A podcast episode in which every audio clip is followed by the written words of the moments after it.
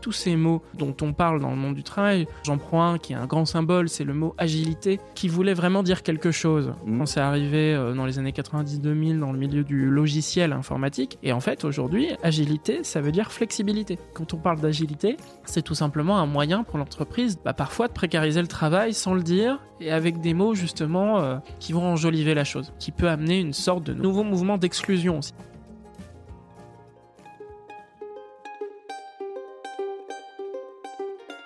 Vous connaissez l'adage après la pluie le beau temps? Est-ce que vous croyez que ça peut s'appliquer au monde du travail? Lundi au soleil, ça n'est pas un bulletin météo, c'est un podcast qui porte haut et fort la voix de celles et ceux qui pensent le travail autrement. Je me présente, je suis Tim Levert, cofondateur et associé de Matribu.io, cabinet de conseil en marque employeur et expérience talent. Tous les lundis, je reçois une personne qui a osé tenter de nouvelles méthodes, de nouvelles façons de travailler, mais également des personnes qui imaginent le travail de demain ils viennent le partager avec vous. Alors de quoi l'avenir du travail sera-t-il fait? Vous le saurez en écoutant le podcast. Je suis Tim Levert et lundi au soleil, c'est une chose qu'on aura, je vous le garantis. Bonne écoute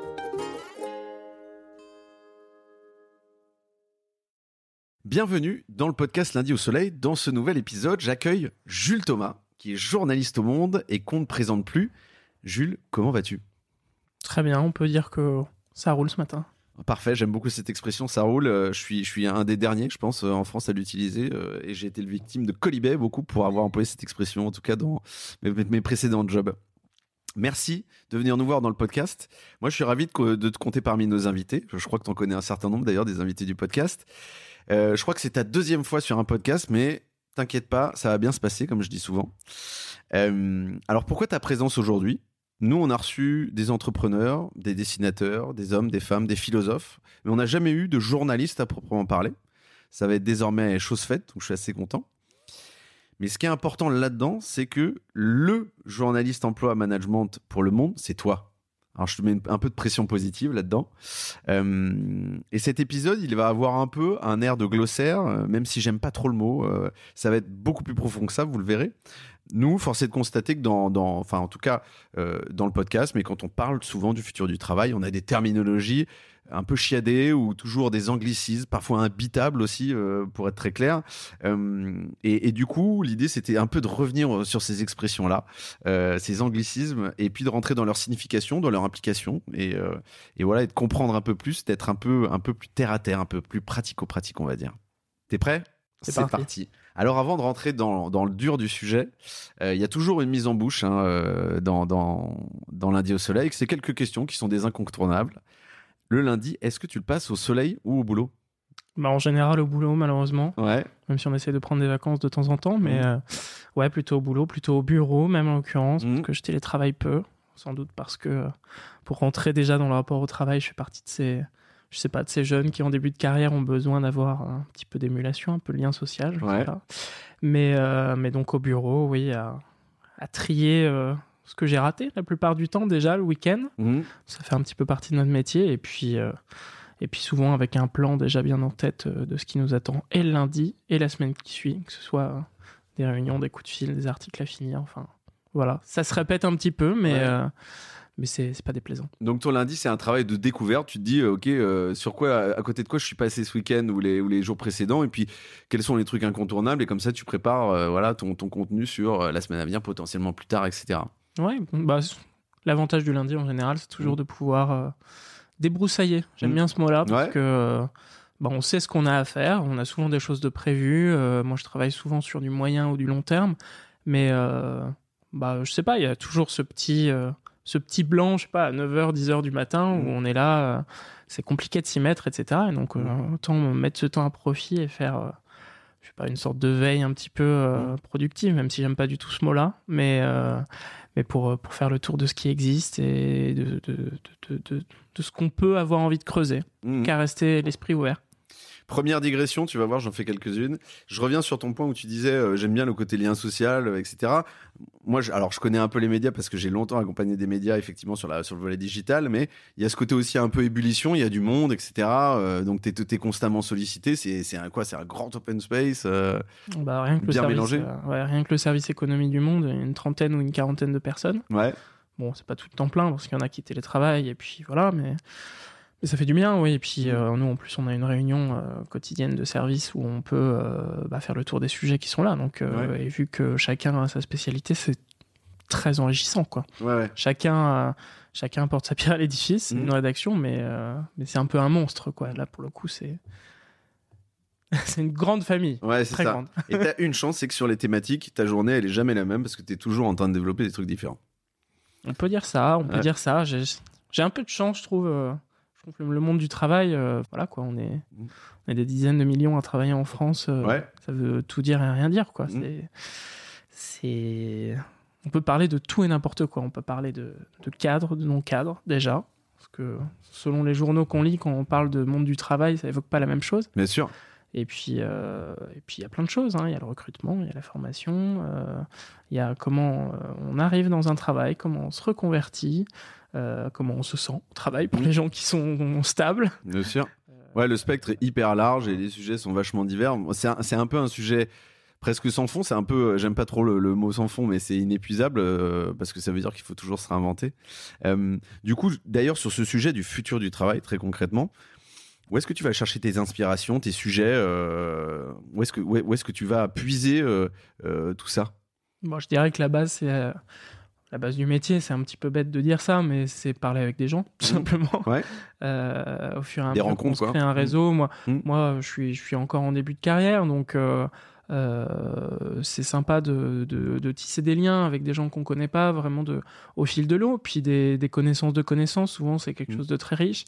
Et puis, euh, bah, dans mon cas précis, j'ai la chance de pouvoir euh, avoir affaire à des, bah, à des types de profils très variés. Ça peut être des syndicalistes, ça peut être des DRH, mmh. ça peut être de simples salariés, ça peut être des indépendants, ça peut être des chercheurs, sociologues, philosophes, psychologues, ça peut être des patrons aussi. Euh, enfin, c'est des avocats. Enfin, on est sur une sur un une richesse très importante et ces différents types de sources, comme on dit, euh, mm. peuvent amener des idées radicalement différentes, tout simplement parce qu'ils partent de leur expérience, de leurs intérêts à eux, de ce qui les meut, euh, euh, et, forcément de ce qu'ils aimeraient voir traité dans un journal aussi. Donc souvent on, vient à moi en me disant ah bah tiens il faudrait que tu parles de ça et souvent bah, au fil des digressions comme on peut en avoir là il y a quelque chose qui peut tilter dans ma tête et surtout moi ce que j'aime bien mm. pour trouver des sujets c'est me lancer sur quelque chose quand je l'ai entendu plusieurs fois. C'est ouais, quelque chose qui revient régulièrement et tu dis ok il y a un truc à creuser quoi. Voilà parce que c'est quand on travaille dans un grand journal comme celui-ci on est souvent euh, sollicité par euh, par des gens qui veulent qu'on parle d'eux mmh. ou faire la promotion d'un événement en particulier, parler euh, d'une tendance dans le monde du travail qui souvent va plutôt m'inspirer des chroniques qu'une réelle envie sérieuse de me plonger sur le sujet. Je préfère faire des sujets de fond. et donc, bah, c'est au fil, enfin, j'ai un, document avec des idées vraiment et je les creuse petit à petit. Ça vient au fil des inspirations, je rajoute des petites annotations et un jour je me dis allez c'est bon. Par niveau de priorité, niveau de maturité. Et alors il y a un truc que tu dis qui est intéressant et effectivement j'avais jamais pris le recul suffisant là-dessus, mais c'est que quand tu commences à tirer le fil euh, du sujet du travail et du futur du travail, tu t'aperçois qu'il y, y, y, a une tétrachie, il y a énormément d'interlocuteurs en fait, de, de, de, de, gens qui parlent et de plein de sujets différents. Avant de bosser dans ce, dans cette, sur cette thématique-là, tu t'étais dit que c'était aussi riche pas du tout. Ouais. Euh, moi, je suis arrivé au monde, euh, j'ai connu que ça au monde, mmh. donc l'emploi, mais euh, avec bah, vraiment quand j'ai quand j'ai postulé là-bas sur une offre en particulier, puisque j'ai commencé là-bas en alternance, en apprentissage plus exactement, mmh. c'était bah, c'était un sujet qui m'intéressait, mais franchement, je n'imaginais pas la richesse des sujets derrière. Moi, quand on m'a dit emploi, conditions de travail, euh, tu t'es dit, je vais bah tourner en rond au bout d'un moment. Euh. Bah, c'était au moment du Covid, donc j'avais déjà, ah euh, j'étais passé à la radio l'été juste avant à France Inter. On avait fait des sujets sur le télétravail, donc mhm. le télétravail, je voyais les cadres, machin. Puis il y avait eu la, la, réforme des retraites avortée juste avant le Covid, où il y avait eu des manifestations, où les gens, j'avais pu faire des reportages et parler avec des gens sur leurs conditions de travail. Et là, déjà, rien qu'avec ça, je voyais un peu. Mais franchement, je pouvais pas m'imaginer euh, la variété de sujets, tout simplement parce que je ne connaissais pas la grande majorité. Donc, c'est venu au fil de l'eau et c'est c'est vrai qu'on peut pas s'ennuyer, c'est pas possible. Non, non, je confirme, effectivement, c'est vaste et euh, notre discussion d'ailleurs euh, en sera la preuve. Euh, alors moi, je reviens juste toujours sur un, deux, trois points saillants du parcours de l'invité, j'aime bien, parce que ça en dit long sur, ça, tapisse un peu la suite. toi, tu as eu un parcours assez volatile, si j'ose dire. Il y a eu des sujets foot dans ta carrière, il y a eu des sujets économie, puis finalement l'emploi et le management je dirais pas que c'est une reconversion, mais changer de thématique pour un journaliste, c'est quand même un truc qui est pas anodin. Euh, pourquoi avoir finalement euh, t'être spécialisé euh, là-dedans? Tu t'es dit ok, c'est un truc qui me plaît, c'est plus par opportunité ou comment ça s'est comment ça s'est fait? Bah comme je le disais, oui, un peu des deux, mais mais c'est sûr que ouais, c'est je dirais pas que c'était une vocation, mais je me suis bien trouvé. Et je suis je trouve qu'en tant que journaliste, c'est très important de vite se spécialiser. Pas mhm. forcément pour le rester toute une carrière, mais juste, c'est bien d'être spécialisé, tout simplement parce qu'on peut avoir une vue sur euh, tous les acteurs, etc., comme on disait, mais, euh, mais, euh, mais j'avais pas trop en tête l'idée d'être journaliste généraliste. J'aime pas trop les gens qui sont toutologues, qui sont prêts à bondir sur n'importe quoi, parce que dans notre métier, c'est puis comme dans tout, hein, les contenus sont de plus en plus morcelés, on demande d'aller de plus en plus vite, etc. Peut-être qu'on reparlera conditions de travail au sens large, mais, mmh, mais euh, moi j'avais vraiment envie d'approfondir de, quelque chose, mmh. et à la base je voulais m'intéresser plutôt au monde du sport. Ce qui m'a donné envie de me tourner vers ce métier-là, en tout cas, quand j'étais petit, comme beaucoup de jeunes forcément, mais euh, journalisme sportif forcément, euh, c'est c'est un peu un, rêve, c'est sûr, quand on est quand mmh. on est fan de sport, en l'occurrence pour moi de bon plutôt foot, vélo, tennis, on va dire.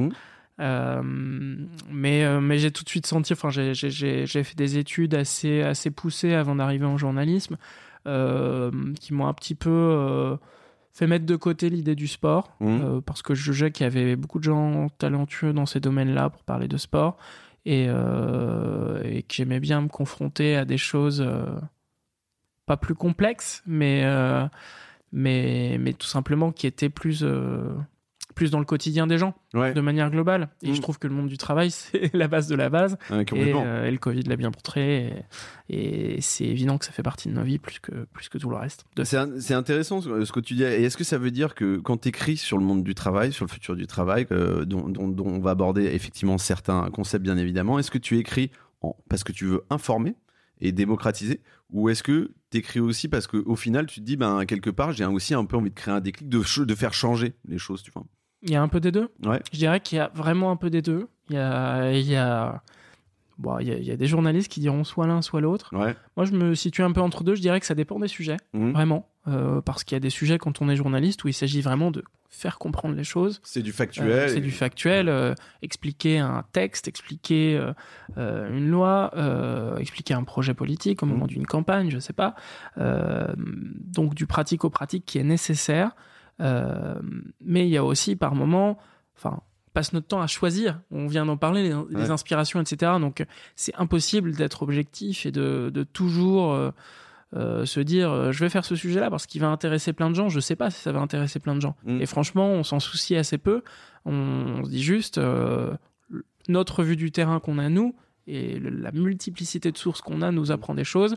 C'est intéressant de la transmettre. Bien sûr. Et, et s'il y a des choses qui sont injustes, euh, c'est important de les montrer aussi, sans pour autant tomber dans euh, le, misérabilisme. Mais euh, mais dans le monde du travail, malheureusement, c'est souvent euh, pas très gai, en tout cas en ce qui me concerne. J'ai pas toujours euh, des sujets très réjouissants, mais, mais c'est important d'en parler parce qu'il y a des déclics à provoquer sur pas mal de sujets dont on pourra parler. Mais ça peut être le harcèlement au travail, Bien sûr, ça peut être les accidents du travail, la santé au sens mmh. large, euh, la santé, la rupture vie pro, vie perso, la question du temps de travail, les questions de rémunération, les questions de l'engagement syndical. Enfin, c'est encore une fois très vaste. Mm. Euh, et alors, tu es quand même, un, je dirais, tu es un journaliste assez prolixe, l'air de rien. Euh, euh, alors, j'invite bien évidemment les auditeurs et les auditrices à aller voir tout ce que tu produis. Tu as notamment lancé une chronique. Moi, j'ai personnellement beaucoup aimé parce que, en fait, j'ai trouvé, je partais du constat que c'était difficile de se repérer dans toutes les terminologies qui sont sorties depuis le Covid, même certaines avant ou qui ont émergé, qui sont sorties après Covid, mais qui ont vraiment émergé ou qui ont été accélérées post-Covid. Et je trouve qu'on a du mal à comprendre euh, ce que ça veut dire. Tu vois, bon, le quiet quitting, on l'a déjà travaillé, etc. Là, j'avais un peu plutôt envie de m'arrêter sur des notions qu'on n'a pas trop évoquées euh, dans le podcast.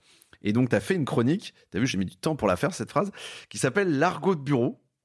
Moi, je trouve que déjà, l'expression est cool, déjà parce que je parle beaucoup en argot. Hein. C'est, ma femme me, me, fait beaucoup de réprimandes sur le sujet et mes enfants se moquent bien de moi. Est-ce que tu peux nous en dire plus? D'où vient en fait l'idée de faire l'argot de bureau euh, et, quel est l'objectif? Bon, on parlait d'informer euh, juste avant et d'objectivité, subjectivité.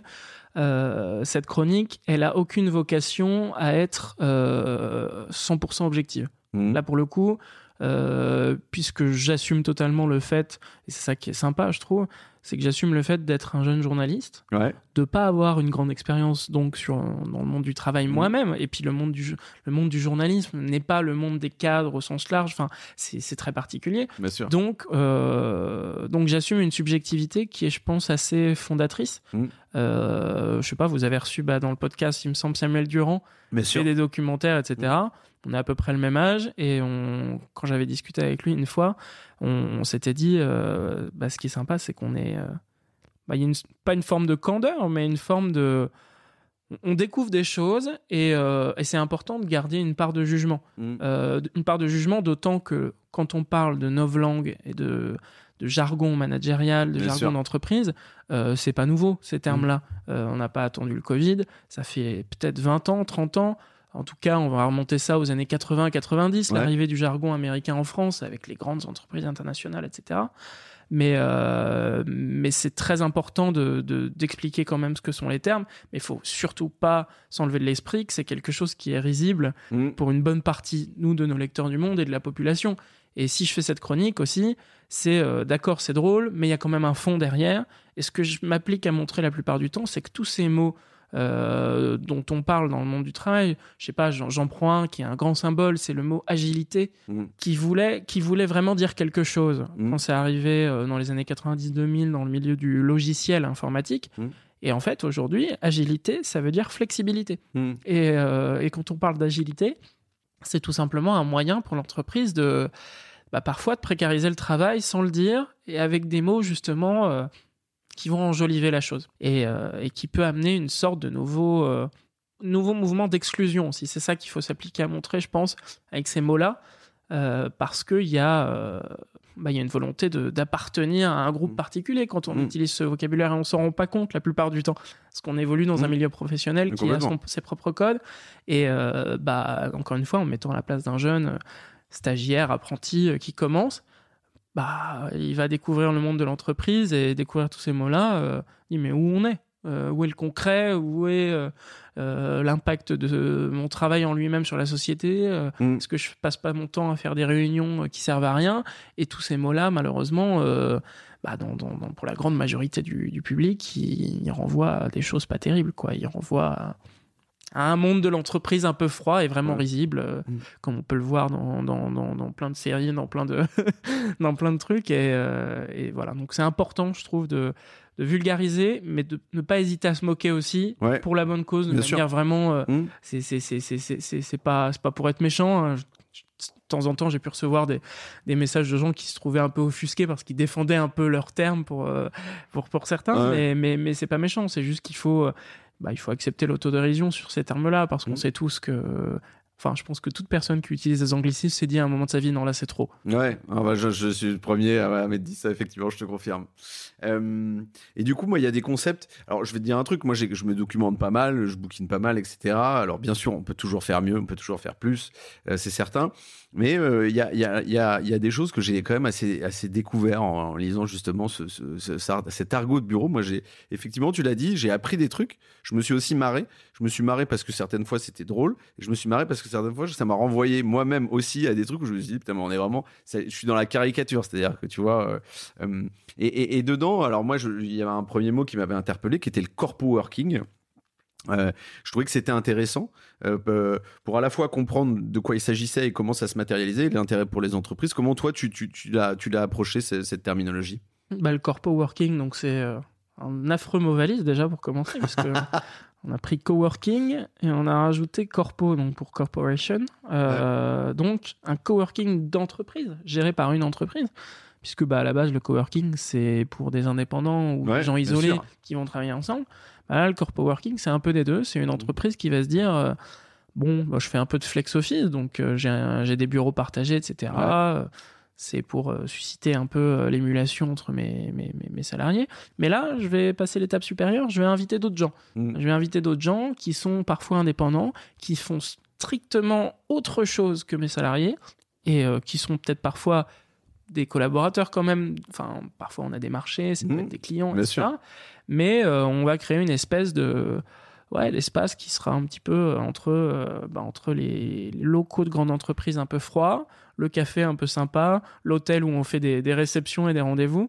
Mais donc, euh, bah voilà quoi. Et ça, dans l'imaginaire, euh, dans l'imaginaire du, du monde du bureau, c'est intéressant parce que on mélange euh, le côté euh, cadre en CDI, euh, en costard à la défense, avec euh, avec ce monde un petit peu plus euh, fantaisiste Ouais. et qui grossit pas mal des, des indépendants tout simplement. Et, euh, et donc euh, l'entreprise se dit, on va faire un petit mélange Mhm. et ça va créer des choses. Je, je te, je te sens. euh, je- alors, désolé, vous, vous voyez pas Jules. Moi, je te sens un petit peu dubitatif sur ce concept-là. Moi, je, sais que derrière, il y a, y a une volonté de stimuler la créativité, d'encourager les initiatives, etc. Il y a, il y a potentiellement. alors, ça brise un peu la routine quotidienne, mais il y a potentiellement une ambition aussi presque de diversité. Hmm, Ok. bien et, sûr. Et, et, et là-dessus, mais, est-ce que je me trompe en disant que je te sens, euh, voilà, à, à- à- à- tu dois être convaincu avec des exemples concrets. Bah, en fait, il y, a des- y a des exemples où euh, on sent que l'entreprise essaye de se relancer un petit peu. Ouais. Euh, de se dire, vraiment, là, j'ai du mal, euh, je suis un peu vieillissant. Je crois que c'est ce qui s'est passé pour euh, Mini euh, à New York. Ouais. euh, où là vraiment ils ont assumé le côté on va faire venir des designers pour essayer de les recruter. Donc euh, là c'était pas c'était pas l'arche de Noé, on accueille tout le monde, c'était vraiment euh, le on a cheval une de idée Troie, derrière quoi. la tête. Ouais. Après il y a des cas qui ont l'air de beaucoup plus marcher. hein. Euh, Un cas qui marche bien en France c'est la Villa Bonne Nouvelle me semble-t-il d'Orange. Ouais, tout à fait. Euh, où là, eux, ils ont vraiment bien fait le truc. Et, euh, et donc, ça a porté ses fruits avec des projets euh, communs entre des indépendants et, et la boîte en elle-même. Et puis après, faut pas se le cacher. hein. Je parlais de flex office tout à l'heure. On est dans une logique post-Covid où de plus en plus d'entreprises se retrouvent avec du, de l'immobilier de bureau en trop. Ouais, disponible, quoi. Voilà. Et qui à un Euh, coup. Ça ouais. tombe bien parce qu'il y a des indépendants qui télétravaillent beaucoup, mais qui veulent pas télétravailler que chez eux, qui se Mhm. posent des questions, machin.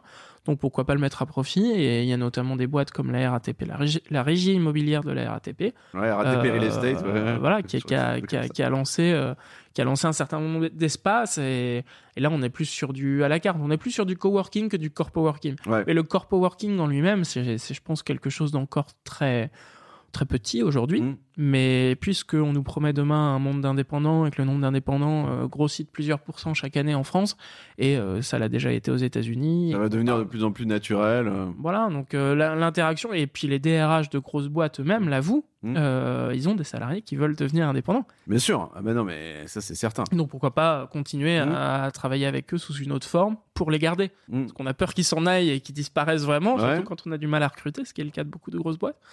Donc euh, non, tout n'est pas acheté, mais ça peut carrément être, euh, être un moyen de travailler euh, plus tard. Et puis surtout qu'on on parle de faire venir les gens au travail, etc.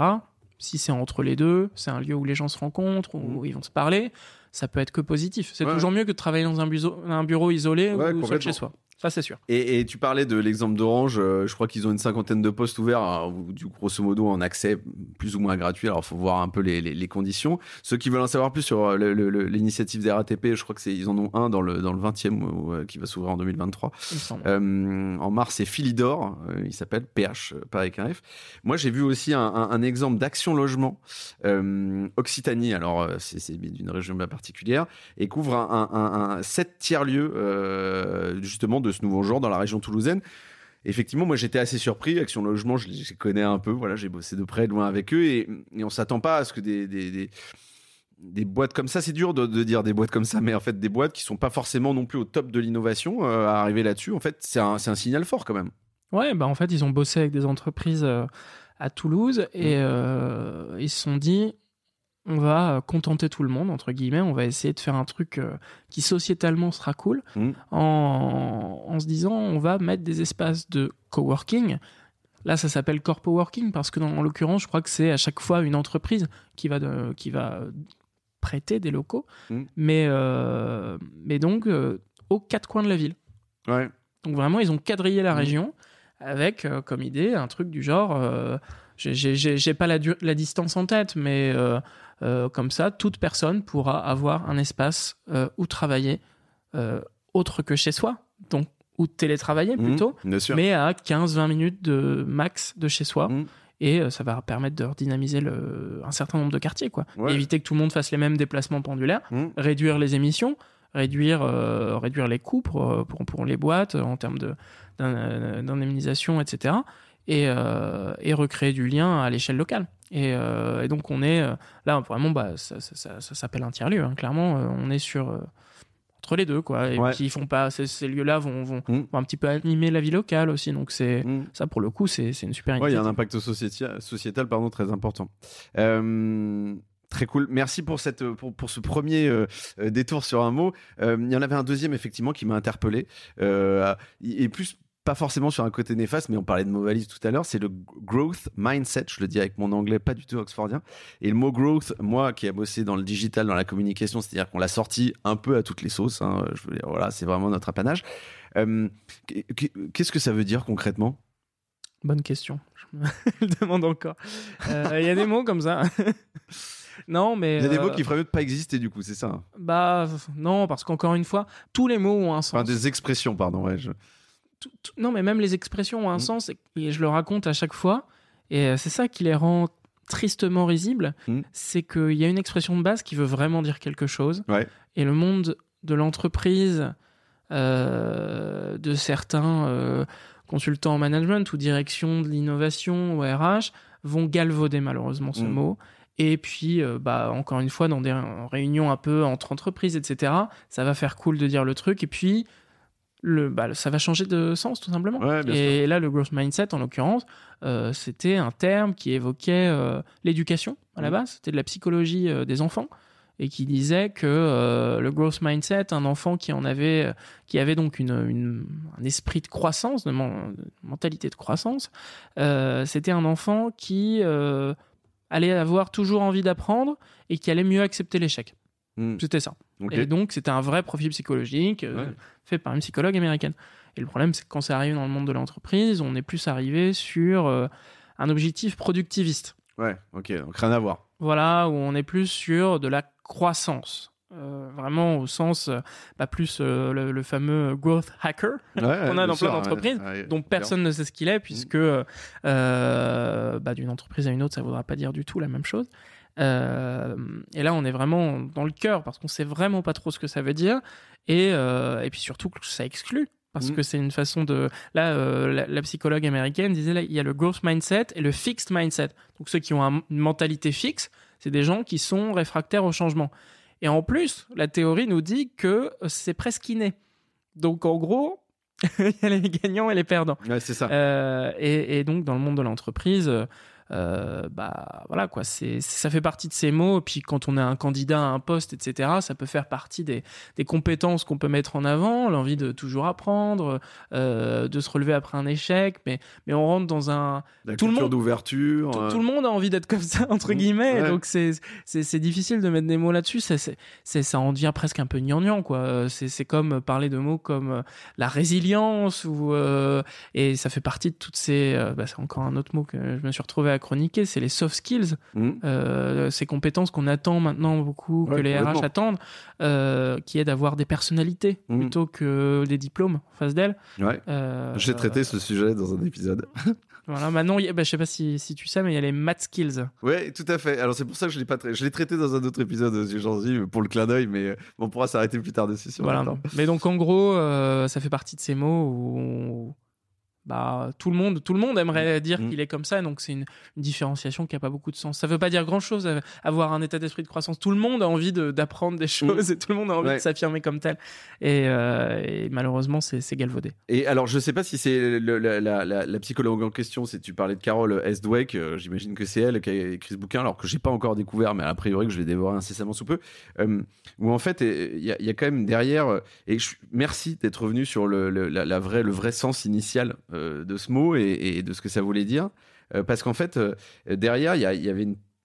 C'est pas une théorie, mais c'est de se dire, en fait, euh, on réussit pas uniquement parce qu'on est smart. En fait, euh, euh, juste ce côté effectivement de, de growth mindset, euh, donc je sais pas comment on peut l'appeler, esprit de développement. Enfin, je, je sais pas quelle est la traduction Ouais, française. esprit de croissance, c'est vraiment Esprit de croissance. Ouais, c'est pas bon, Croissance, c'est pas terrible. mais c'est mais c'est pas en fait être intelligent quoi c'est en fait c'est deux choses assez différentes Ouais. et, et et donc c'est de se dire en fait voilà c'est pas parce que t'es intelligent que tu vas cartonner euh, et, euh, et l'autre est un peu plus fast track mais euh, mais mais, Bah, mais une voilà. idée intéressante euh, sur, la, sur le côté différenciation, c'est que le fixed mindset, on, va envisager quelqu'un qui est au travail, en effet, bah, typiquement est un petit chef qui veut rappeler en permanence euh, qu'il est plus intelligent que les autres. Lui, il n'est pas dans un état d'esprit de croissance. Ouais. Donc on voit le truc, hein, on, on Mm. voit le, le- le développement un peu monde du travail de ça.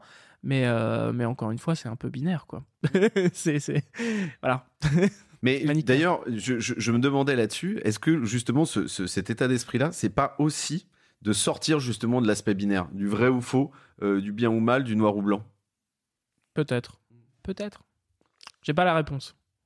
Non, non, mais l'important, c'est juste d'y réfléchir. Alors, j'espère que ça aura fait réfléchir un peu l'audience. Euh, je pars sur un autre, euh, une autre expression que moi j'utilise souvent. C'est le deep work.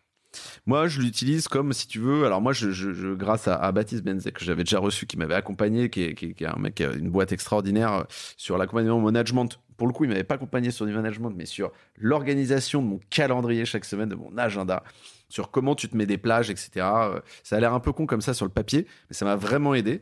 Et, euh, et c'est vrai que c'est lui qui m'avait appris en me disant, c'est lui qui m'a dit, tu vas voir, tu vas faire du deep work. Alors moi, putain, j'étais là, mais qu'est-ce que c'est que ce deep work? Qu'est-ce qu'il entend par deep work? Alors j'ai appris un peu sur le tas, etc. Mais est-ce que tu peux nous, est-ce que tu peux nous expliquer toi comment tu l'as, comment tu l'as, comment, comment tu l'as appréhendé ce mot? Bah, je pense que là, pour le coup, le terme est assez explicite. Ouais. Travail en profondeur, voilà, on s'imagine quelqu'un qui est très concentré euh, sur sa table, euh, vraiment les coudes sur la table, euh, Mhm. la tête dans les mains, enfin devant son ordi certes, mais le travail en profondeur, c'est un état de concentration qui s'oppose à, là pour le coup, on est encore une fois sur une division binaire, mais qui me paraît beaucoup plus intéressante, euh, ce qu'on appelle le shallow work, et encore une fois, ça nous vient des États-Unis. Mhm. Euh, shallow work, ça veut dire en gros le, bah, le travail en, en surface, un petit peu léger. Ouais. Et, euh, et je trouve que c'est très éclairant sur la réalité du travail aujourd'hui de beaucoup de cadres, parce qu'on est plus sur un travail de cadre ou de, de métier dans le secteur tertiaire, de métier de bureau, etc. Ouais, complètement. ouais, ouais. Mais euh, en gros, on est derrière un ordinateur et euh, bah, on est dérangé en permanence, tout simplement. Qu'on soit chez soi ou pas chez soi. Mhm. euh, ça va être dérangé physiquement ou dérangé par des notifications, ce genre de choses Ouais, les deux. Et puis, bien sûr, les notifications sont au cœur de ça. Mm. Les mails, bien sûr. Les réseaux sociaux pour ceux qui les consultent au travail. euh, les messageries professionnelles. Puis, quand on est avec des gens, le fait de juste se parler, etc. Ouais, bien sûr. Mais euh, il peut y avoir une sur. Il y a vraiment beaucoup de choses, beaucoup de micro-tâches, on utilise beaucoup Mm. ce terme, euh, qui s'accumulent et à la fin de la journée, on peut à la fois avoir l'impression d'avoir fait pas mal de choses et en même temps, on n'a rien fait. Mm. On n'a rien fait parce que euh, bah, c'est souvent le problème dans beaucoup de métiers.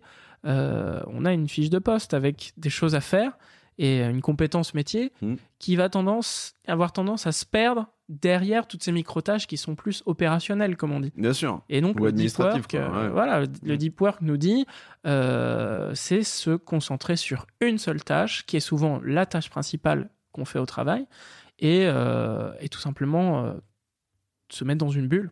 Ouais, un vrai, un vrai bloc de 1 heure, 2 heures, 3 Voilà, heures. avec euh, une notion, comme tu le dis, de, Mm. de bloc, Mm. euh, de deux heures. Et puis, euh, moi, il y a quelque chose qui m'avait fait marrer parce que je, je dis souvent dans mes chroniques qu'on est sur. Il y a un côté un peu moraliste, productiviste, etc., où on nous dit, on invite les gens à être toujours plus forts au travail, etc. Mm. Bah là, ça peut être abordé, entre guillemets, de droite comme de gauche parce que.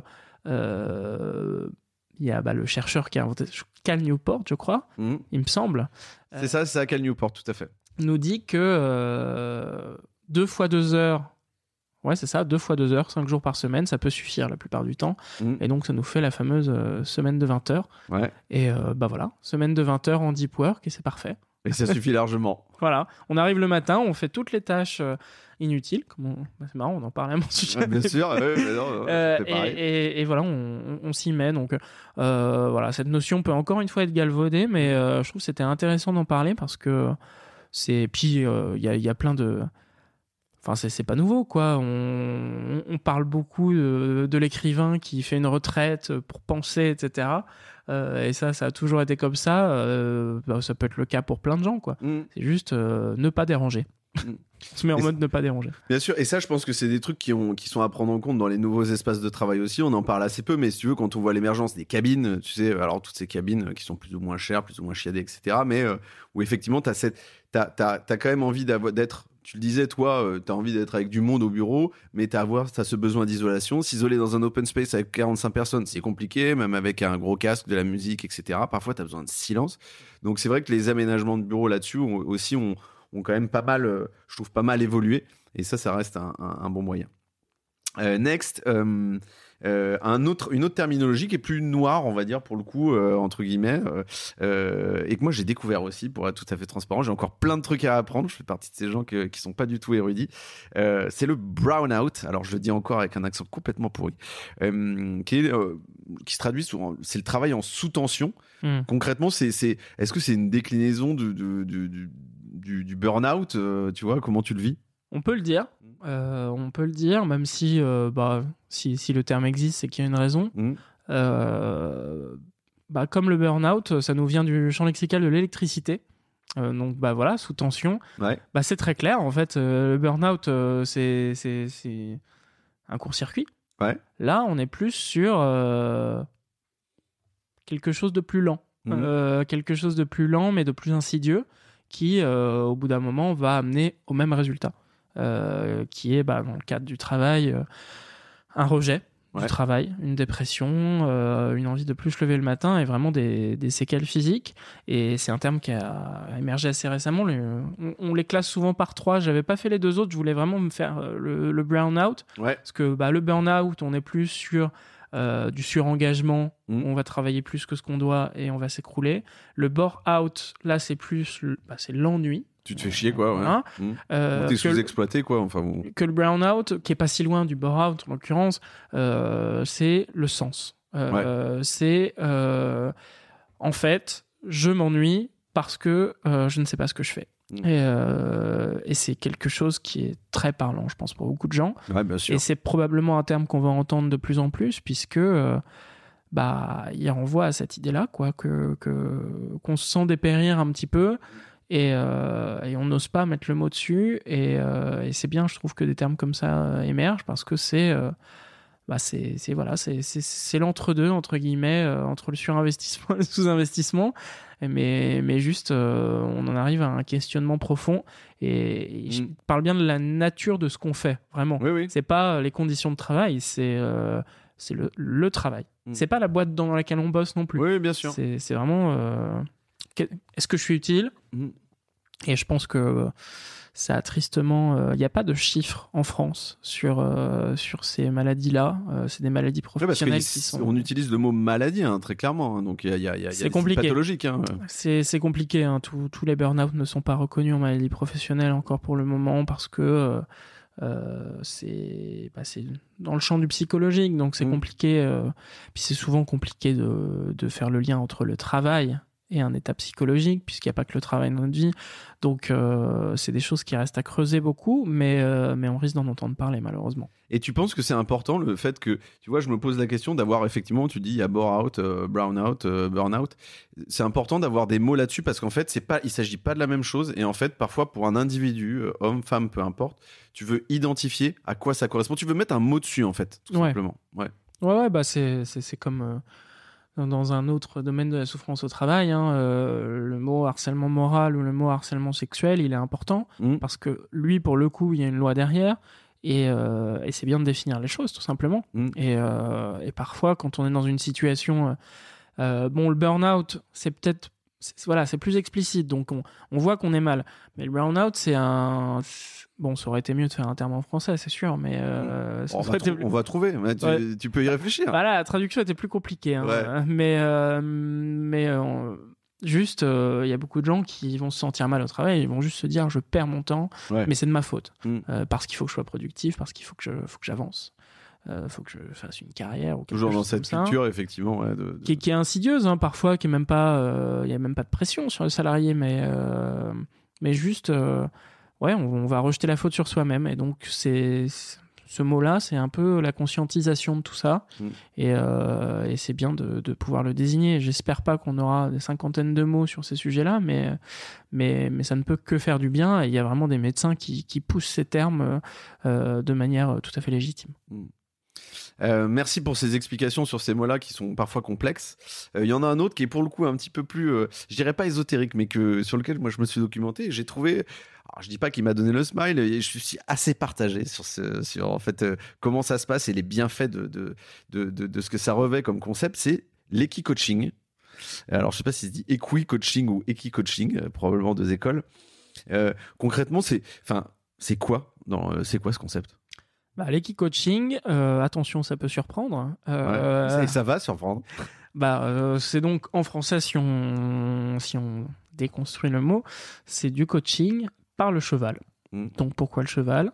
Euh, Parce que c'est un animal intelligent, euh, ça parle à beaucoup de gens, la mm. relation d'un homme avec son cheval, etc. Pourquoi pas? Euh, Et donc dans le milieu de l'accompagnement en entreprise, l'équi-coaching, ça va être envoyer ses salariés, qu'ils soient ou pas des encadrants. On pouvoir développer ça, c'est intéressant. passer du temps en tête à tête avec un cheval, ça peut être en groupe, mais c'est souvent en tête à tête, mm pour euh, bah déjà pour euh, emmener un petit, un petit temps en retrait du travail donc c'est plus sur un esprit séminaire la plupart du temps mmh. séminaires qui sont souvent euh, très chers qui vont mêler bah, c'est ce qu'on appelle souvent un séminaire au vert mmh. où on va vraiment oui, mais il y a un aspect formation aussi quand même oui et c'est une formation qui est maintenant reconnue mmh. enfin certifiée Calliope donc qui est le, le, le label officiel entre guillemets euh, et donc, euh, on va passer du temps avec ce cheval, on va être encadré et euh, on va apprendre à réagir face à ce cheval. Et cette réaction est censée nous dire quelque chose sur, sur notre attitude au travail. moi, quand j'ai vu ça, là pour le coup, ça m'a un peu, je suis un peu sorti du truc. Ça m'a paru un petit peu risible, voire choquant vraiment. Euh, et j'ai pas hésité à le dire dans mon texte, qui m'a d'ailleurs valu euh, de recevoir un message de la fédération des, des équicoachs. Quelques réprimandes. Parce que, euh, bah, je suis désolé, mais c'est malheureusement, encore une fois, vous parlez de ça au, grand public ou à des gens qui font pas des métiers de bureau, ça peut choquer de se dire que des des hauts cadres vont aller passer du temps à caresser des chevaux. Et surtout, moi, ce qui m'a dérangé, mais ce qui peut être positif pour mmh. certains, je, euh, encore une fois, il y a des gens qui ont fait ça et qui ont vraiment apprécié, c'est le côté analogie entre cheval et salarié qu'on a à sa charge. C'est-à-dire, euh, euh, partir du postulat, hmm. ouais, partir du postulat que euh, monter à cheval, c'est comme du management. Hmm. Euh, et donc, vous êtes trop gentil avec le cheval, il, il, voudra pas avancer.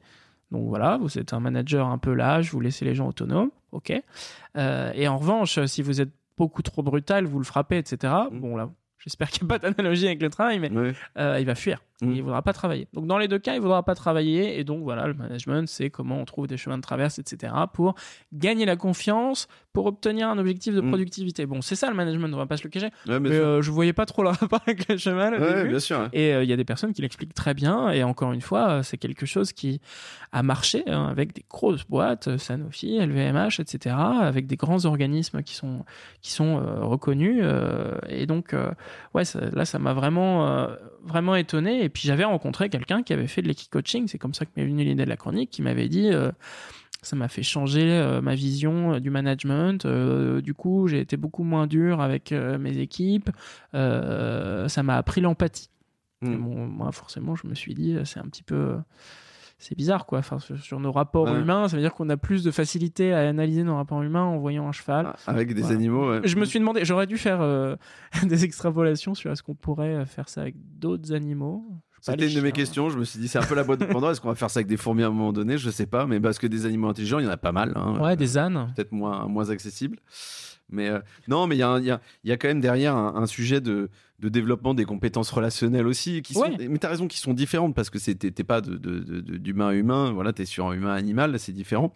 Et de ce côté aussi, euh, euh, peut-être pas sortir de, de, sa zone de confort, mais adaptabilité, tu vois. Donc tu parlais d'empathie tout à l'heure et je pense que c'est un peu ça aussi, en fait.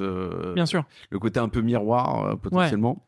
Moi, je trouve ça triste qu'on ait à en arriver là pour que la personne réalise qu'elle doit être plus empathique. Mais après, peut-être que justement, c'est fait pour, pour, pour, des cas très précis, mais, mais, euh, mais pourquoi pas. Mm. Et ça dit peut-être que euh, c'est aussi bien de sortir du cadre de l'entreprise, euh, d'aller loin, etc., de dire, euh, ouais, ça va peut-être provoquer un déclic. C'est l'avantage. Et, c'est marrant que tu, parles de, de c'est pas euh, dernier ressort, mais c'est d'arriver dans des situations bien particulières. J'ai l'exemple, je sais pas si tu l'avais vu, mais de l'agence Pôle Emploi de Montauban euh, euh, Nord, alors qui avait expérimenté des ateliers de chevaux auprès des demandeurs d'emploi qui étaient plutôt en chômage longue durée. Euh, et l'objectif, c'était euh, au-delà de l'aspect compétences relationnelles, c'était euh, comment tu redonnes confiance un peu en eux, euh, justement. Alors, bon, bien évidemment, dans un but d'accélérer leur recherche, etc. Alors, j'ai pas forcément les résultats là-dessus, mais ce que je veux dire, c'est que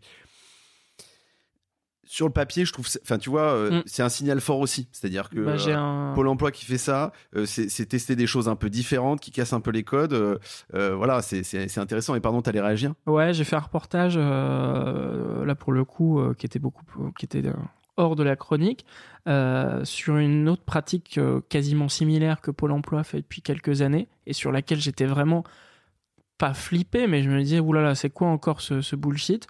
Ils font des, des journées qui s'appellent du stade vers l'emploi où là on va pas euh, bah, on va pas faire du cheval on va faire du sport on va faire de l'athlétisme la plupart du temps. Et, euh, et ça m'a beaucoup plu. Et, et le déroulé de la- enfin j'ai passé la journée là-bas. Moi c'était à Sergi Pontoise Ouais. Euh, et c'était en partenariat avec des coachs sportifs euh, d'athlétisme et des conseillers Pôle Emploi. En gros le principe était très simple mais tu vas voir peut-être un petit peu choquant. Euh, le matin tu as ce jour-là en l'occurrence 80 demandeurs d'emploi euh, 80 demandeurs d'emploi et une vingtaine de recruteurs Mhm. qui arrivent, qui s'inscrivent, qui ont juste un dossard avec leur prénom, Ouais. qui sont mis en équipe. Dans chaque équipe, il y a des recruteurs et des demandeurs d'emploi. Personne Mais ne qui sait. sont pas identifiés. qui est Personne qui ne sait qui est qui. Ah, extraordinaire. Euh, bon après, et, et le principe de la journée, c'est que le matin, ils font des épreuves en équipe. Euh, ça peut être, euh, souvent des trucs qui se font à plusieurs. Ça Mhm. peut être des relais, ça peut être euh, des lancers. euh, c'était, c'était assez marrant. Et, et, et donc, le midi, on déjeune. On sait toujours pas qui est qui, mais on commence à Ça faire des dessiner, suppositions, voilà, Bien etc.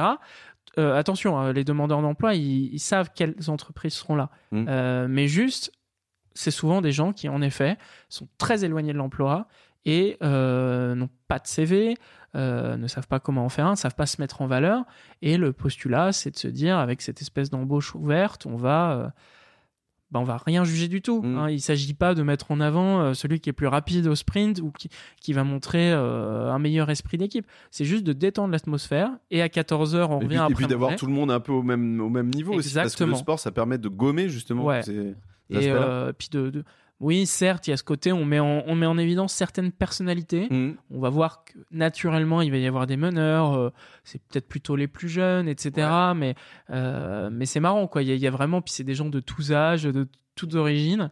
Euh, et, et à 14h, on tombe les masques, on découvre qui est qui, et ça part en, bah, en foire à l'emploi, En dans le dating, gymnase. quoi, ouais. Et, euh, et Mm. là, pour le coup, euh, c'est marrant. On dit, ah, bah, je savais ah, je m'en doutais pas. Et même moi, je me suis fait avoir parce que le matin, euh, j'avais entre les séances de sport, j'allais voir les gens, je leur demandais, bah, vous voulez me parler euh, euh, Et je, je me suis planté. Je suis allé voir certains jeunes en croyant qu'ils étaient candidats. En fait, ils étaient recruteurs. Ouais. Euh, euh, et j'ai eu l'air con.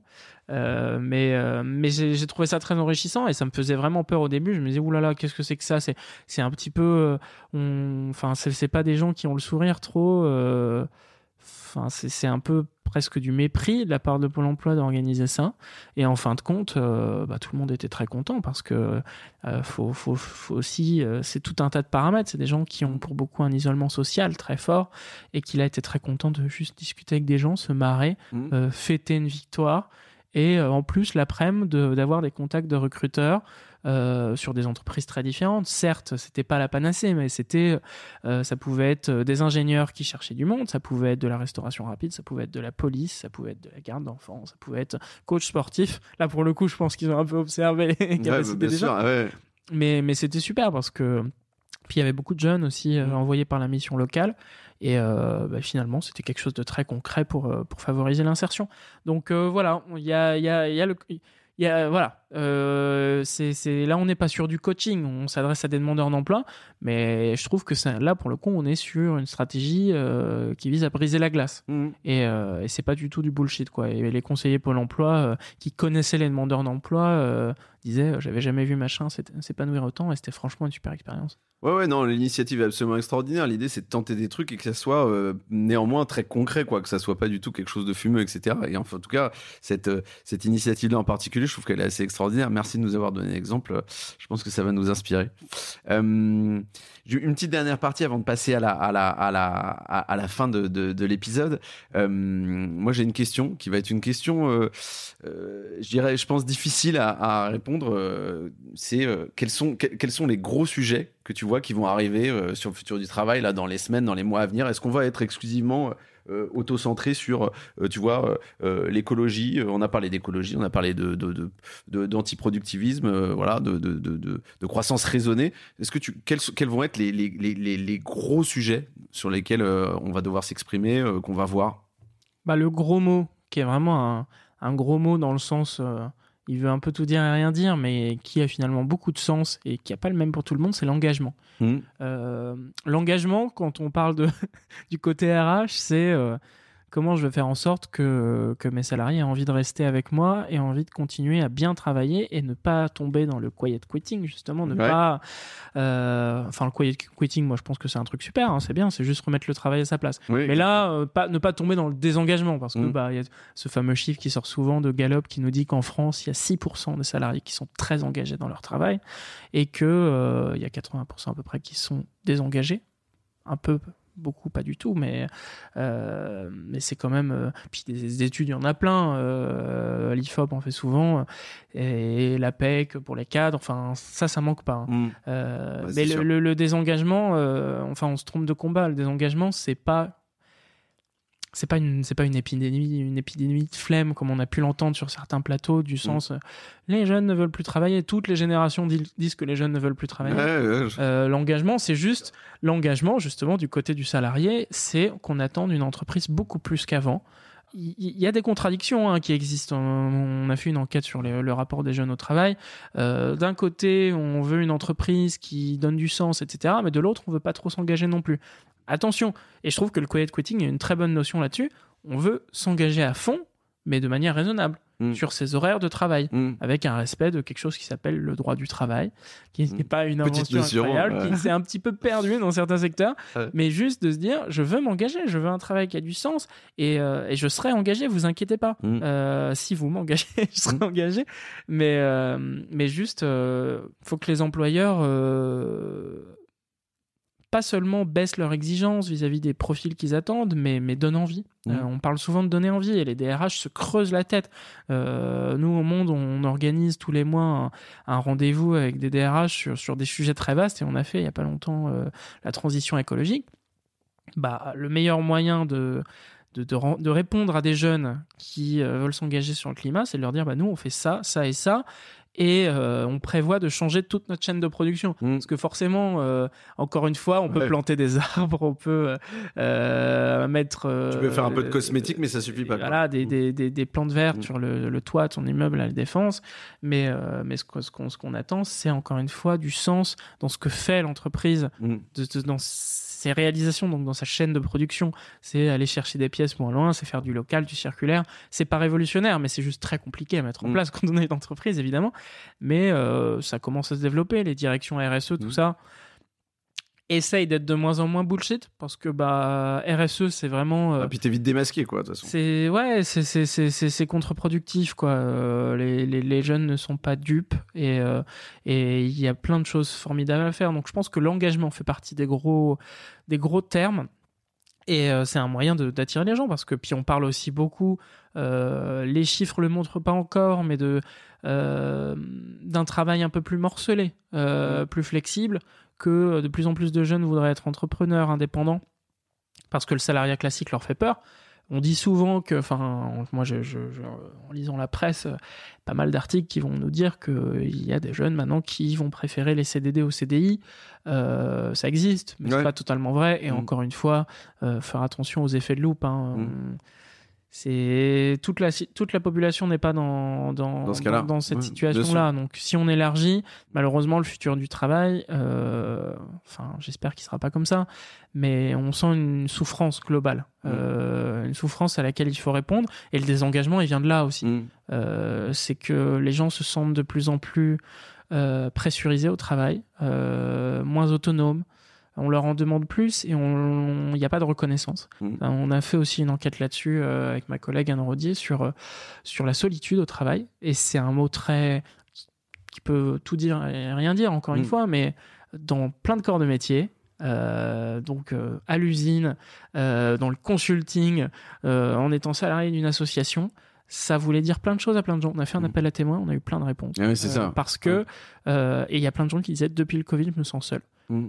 Pas seulement à cause du télétravail, bien sûr qu'il y a le télétravail, mais même euh, je sens que mon, manager euh, me, cantonne à euh, des objectifs. Mm.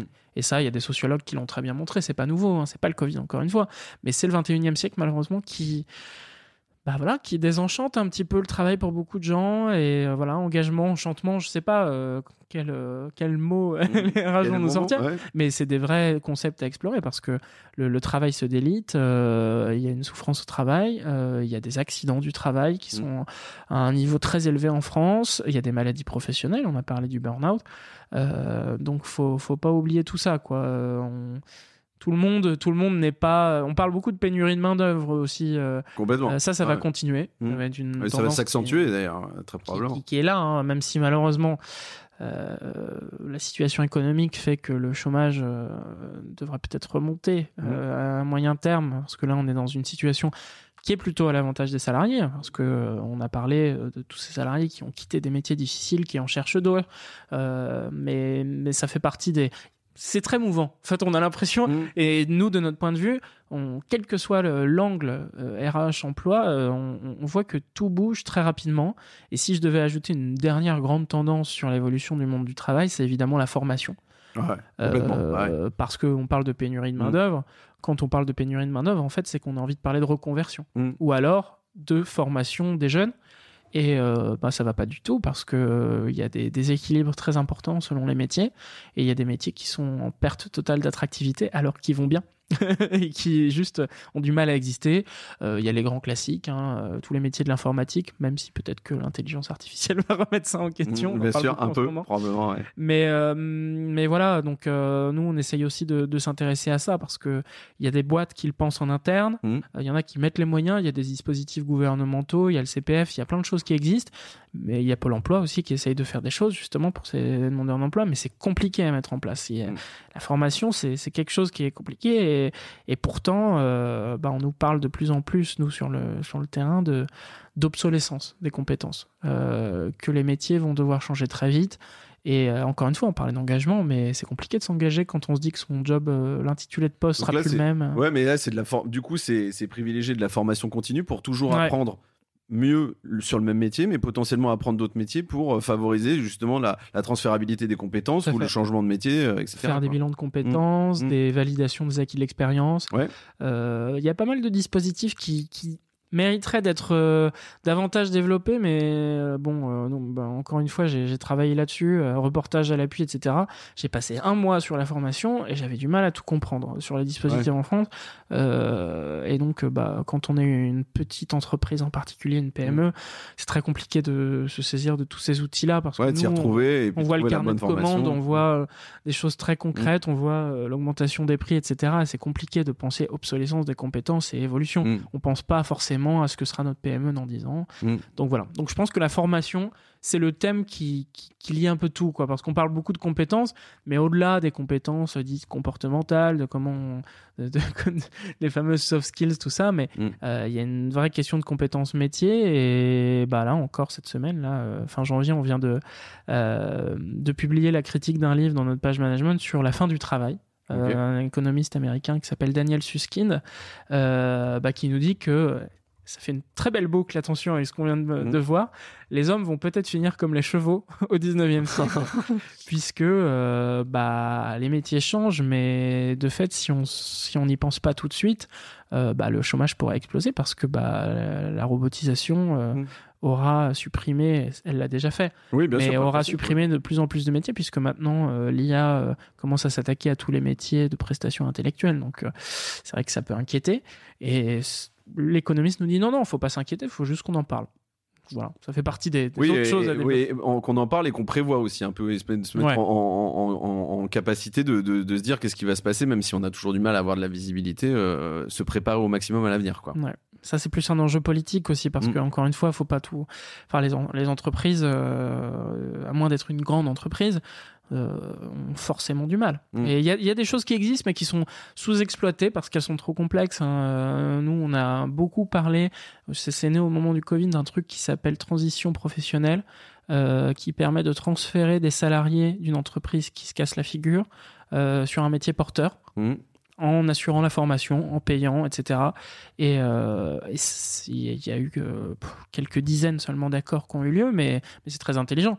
Euh, les métiers sont ce qu'ils sont, mais c'est par exemple prendre une usine euh, qui ferme et si les salariés le veulent bien, euh, les reconvertir, euh, typiquement euh, dans un, établissement pour personnes âgées, par exemple, Mhm. qui sont des métiers qui recrutent beaucoup, qui ont du mal à être attractifs, euh, mais en faisant bien les choses, encore une fois, parce qu'il il y a un problème de conditions de travail euh, dans ces métiers-là. Ouais, mais, complètement. ouais. mais, mais voilà, il y a des choses Et à faire. valorisation du Et métier. puis, il faut surtout pas euh, se dire parce que je fais ce métier-là, je peux pas faire celui-là. Mm. Euh, c'est souvent des, des catégories mentales un peu compliquées. hein. L'informatique, c'est évident. Euh, que ce soit euh, que ce soit les personnes, euh, bon, je sais pas, euh, plutôt en seconde partie de carrière ou les femmes, tout simplement parce qu'il y a un manque criant de femmes euh, sur des métiers euh, liés à l'informatique. Bah, ça fait que c'est très compliqué de, de, de recruter. De c'est des profils ouais, euh, qui sont d'or. Mm. Euh, merci pour cette pour ce partage de vision sur cette dernière partie que j'ai trouvé personnellement passionnant et je suis sûr que ce sera le cas de euh, euh, des auditeurs et des auditrices. On attaque la dernière partie et après je te libère.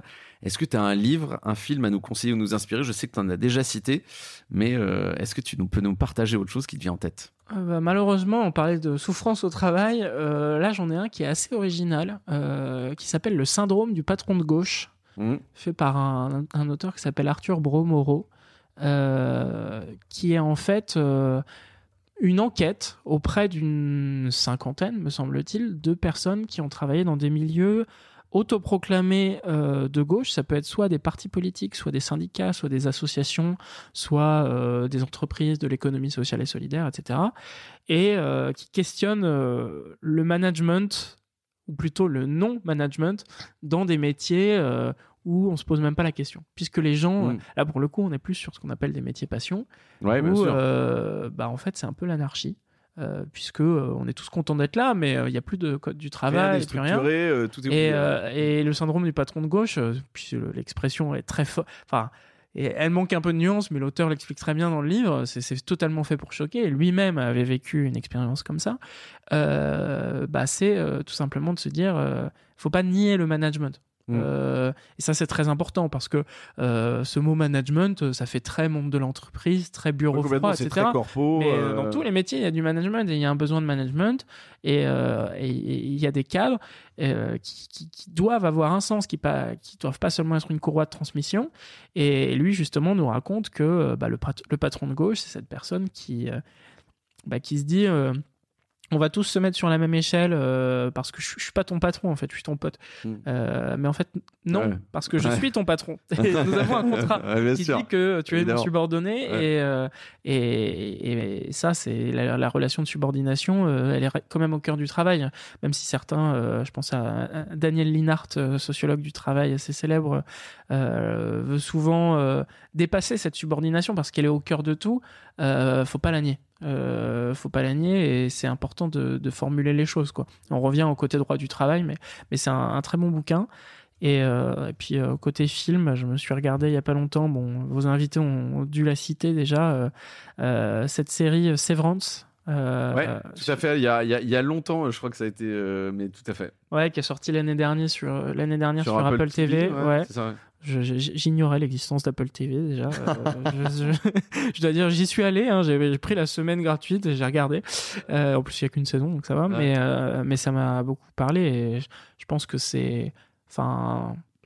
Moi, j'avais plutôt l'habitude des trucs sur le monde du travail, plutôt humoristiques, comme The Office, Parks mmh. and Recreation, Caméra Café en France, qui vient de fêter ses 20 ans. Là. Mmh. mais là, pour le coup, c'est beaucoup plus noir, mais ça, ça vraiment, ça ça soulève pas mal de choses de manière très subtile. Mm. Donc, euh, pour faire le, résumé rapidement, c'est euh, c'est un monde où, où les salariés qui n'ont pas envie de se soucier de leur travail parce que ça les saoule décident de dissocier leur cerveau en deux parties. Mm. Et donc, quand ils arrivent au boulot le matin, en une fraction de seconde, ils en ressortent. Mm.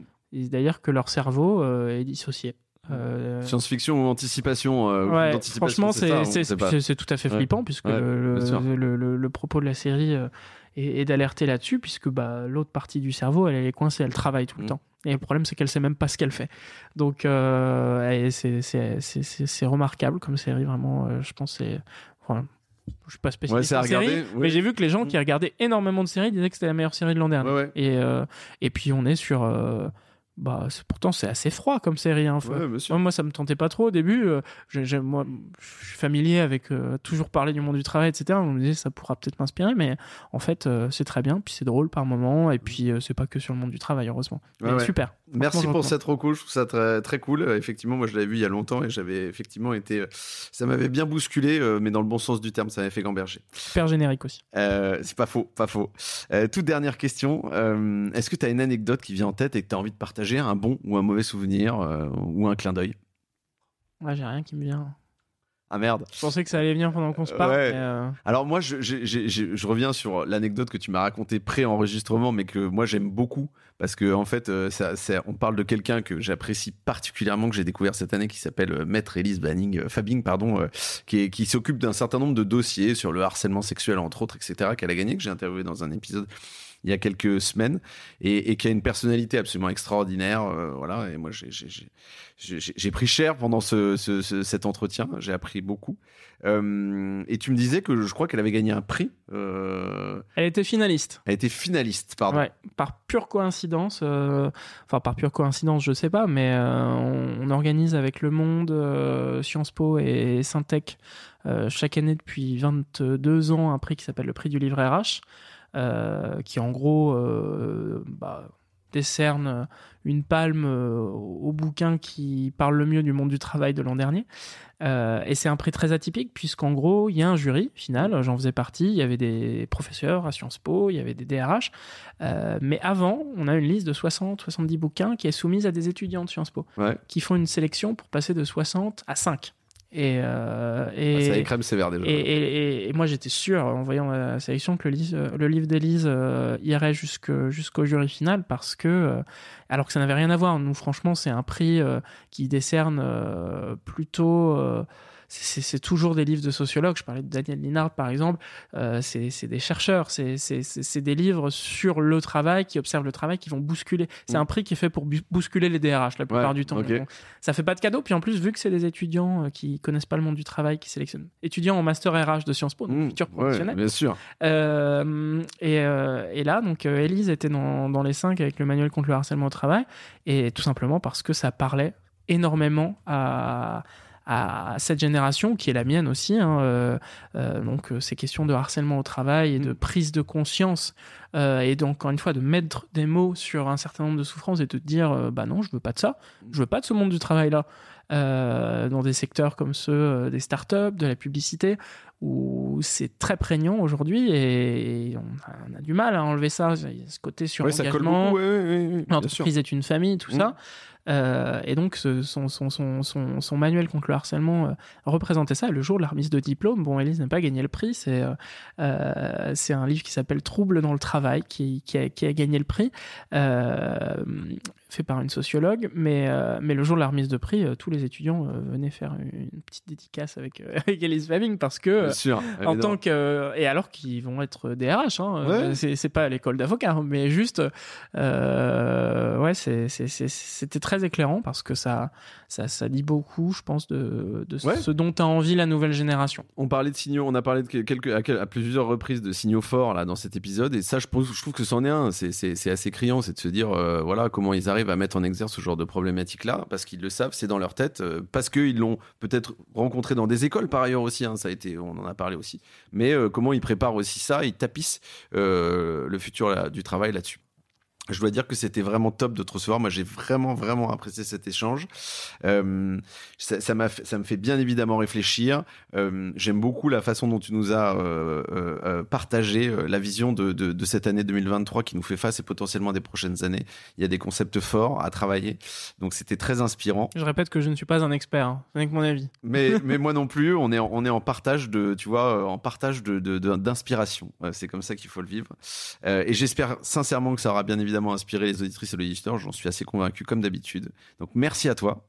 bah, c'était un plaisir puis merci à ceux qui nous ont écoutés hein. Merci. Passe une très bonne semaine et on se parle très vite.